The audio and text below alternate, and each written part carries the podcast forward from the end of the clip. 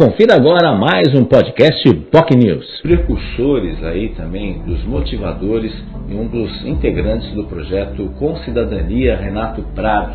Ele falou aí sobre agricultura familiar, agricultura urbana principalmente e desenvolvida especialmente aqui na cidade de Santos, no bairro de Jardim São Manuel. Um trabalho muito interessante que faz essa relação de segurança alimentar também agricultura urbana, usando, obviamente, uh, os, as áreas uh, internas, as áreas uh, abaixo dos torres de energia da CPFL, que faz um trabalho muito legal, junto com um projeto também interessante que é, acontece também as sementes da palafita, projeto que nasceu inclusive ali hum, durante a pandemia. O projeto tem dois anos. Então a proposta que, que ele defende dentro desse projeto que é desenvolvido é justamente fazer os links, fazer as relações aí nesse aspecto são relações importantes aí para justamente discutir essa questão do projeto BAL, que é o projeto de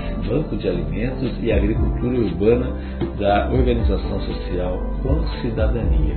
Um trabalho muito interessante que é difundido, que é usado aí, tendo obviamente essa questão da agricultura familiar. Só para ter uma ideia, a agricultura familiar eh, emprega até 2017, dados do último censo eh, que houve na agricultura brasileira, empregava 10 milhões de pessoas até setembro de 2017. 67% do total de pessoas ocupadas na agropecuária, agropecuária nessa questão familiar.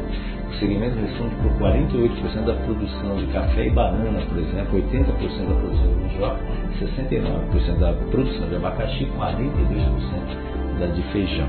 É, mas apesar da nossa riqueza, a gente ainda tem 33 milhões de brasileiros que estão no mapa da fome. Essa contradição que o Brasil infelizmente enfrenta nesse sentido. Uh, volto a dizer, a questão da agricultura familiar e também da agricultura urbana, que será inclusive objeto de evento que acontece no dia 30 de junho, uh, junto com o tema Segurança Alimentar.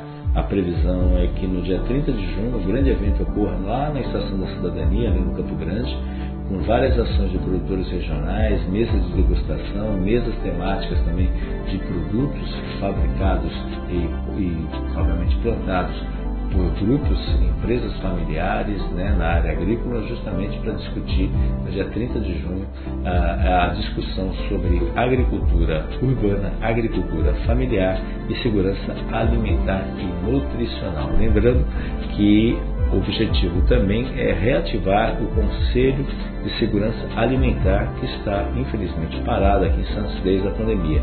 A ideia é reativar o Conselho nessa data, dia 30 de junho.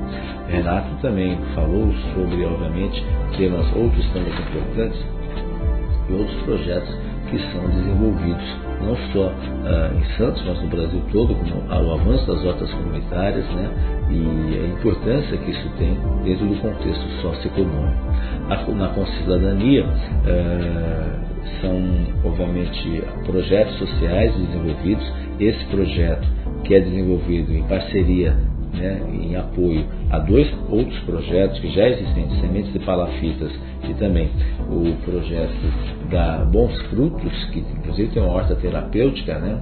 a ideia, o objetivo é fazer essa união entre os dois projetos e isso está dando muito certo. 20%, por exemplo, do produto, do material que é levado, que é consumido, que é tirado da horta, acaba alimentando, alimentando também o espaço lá dos sementes da palafita. Uma troca de ideias e o projeto visa justamente isso, fazer esse link entre as partes envolvidas. Né? As sementes da palafitas, por sua vez, usa lá o espaço também do caminho que fica ali, uh, ali no São Manuel, usa o espaço também na horta para poder a, aprender aí, aprender e justificar e lembrar as pessoas também justamente a importância, as crianças, sobre a importância da agricultura urbana também, né? enfim, esse contato com a terra, esse contato também com a natureza.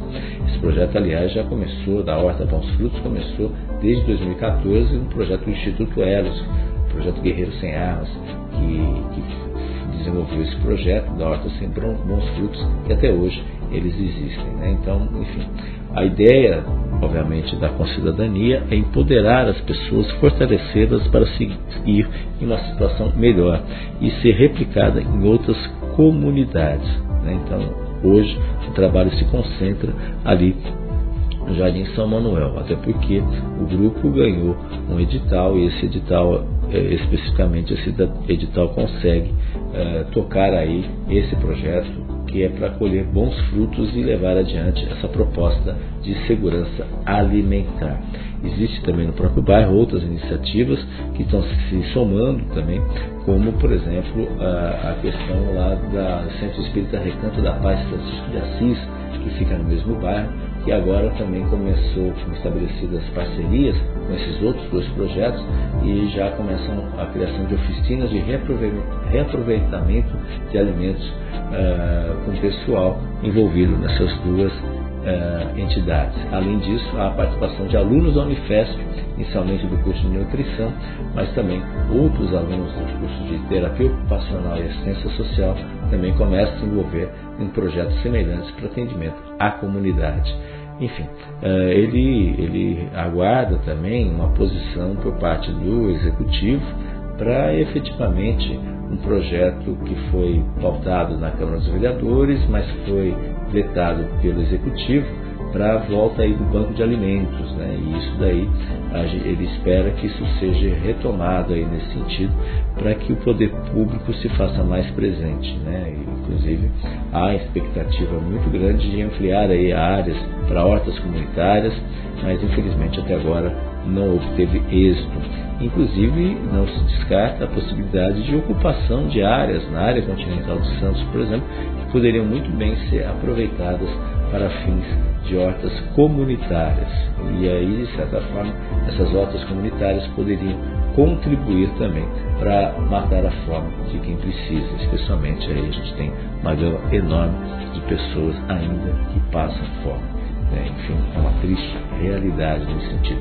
É, a não bastasse, ele também falou sobre o projeto de compostagem de resíduos orgânicos, né, que atualmente, hoje, é, existem mil, mais de 100 famílias atuando nessa questão da compostagem aqui em Santos, produzindo algo em torno de 500, 800 quilos de composto orgânico por mês que poderiam ser usados nessas hortas comunitárias. Enfim, é, adubo para poder ampliar aí o projeto. Isso, inclusive, a ideia das composteiras estão previstas justamente na PPP do lixo, que está aí é, sendo discutida nesse sentido, um edital já está vigorando e que pode aí, obviamente, quem ganhar é, a licitação vai ter que fazer uma grande composteira aí para poder efetivamente. Mas esses produtos, esses resultados dessa, dessa compostagem poderia muito bem ser reaproveitado em hortas comunitárias espalhadas pela cidade, hortas urbanas. Essa é a proposta aí do Renato Prado.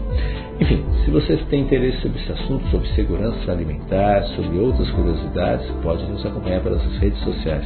Nosso Facebook, facebook.com.br jornalbocnews, nosso canal no YouTube, youtube.com.br TV.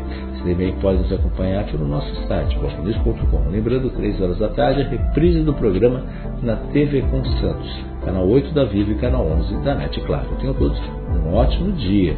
E amanhã, entrevistada muito especial, a Santista Juliana Rodrigues, ela que é jornalista, roteirista, com várias participações em vários programas e também vai participar do programa de amanhã também. Jornalista e coordenadora de conteúdo de vários programas na MTV, na GNT, enfim, na Band e outras emissoras, na Globoplay e outras emissoras também, atuando aí de projetos muito interessantes, especialmente no setor, para quem gosta, especialmente nos programas gastronômicos, de culinária, enfim, temas importantes que a gente vai trazer e vai trazer com a nossa convidada desta quarta-feira. A gente espera. Tchau, tchau. Viu mais um podcast Boc News.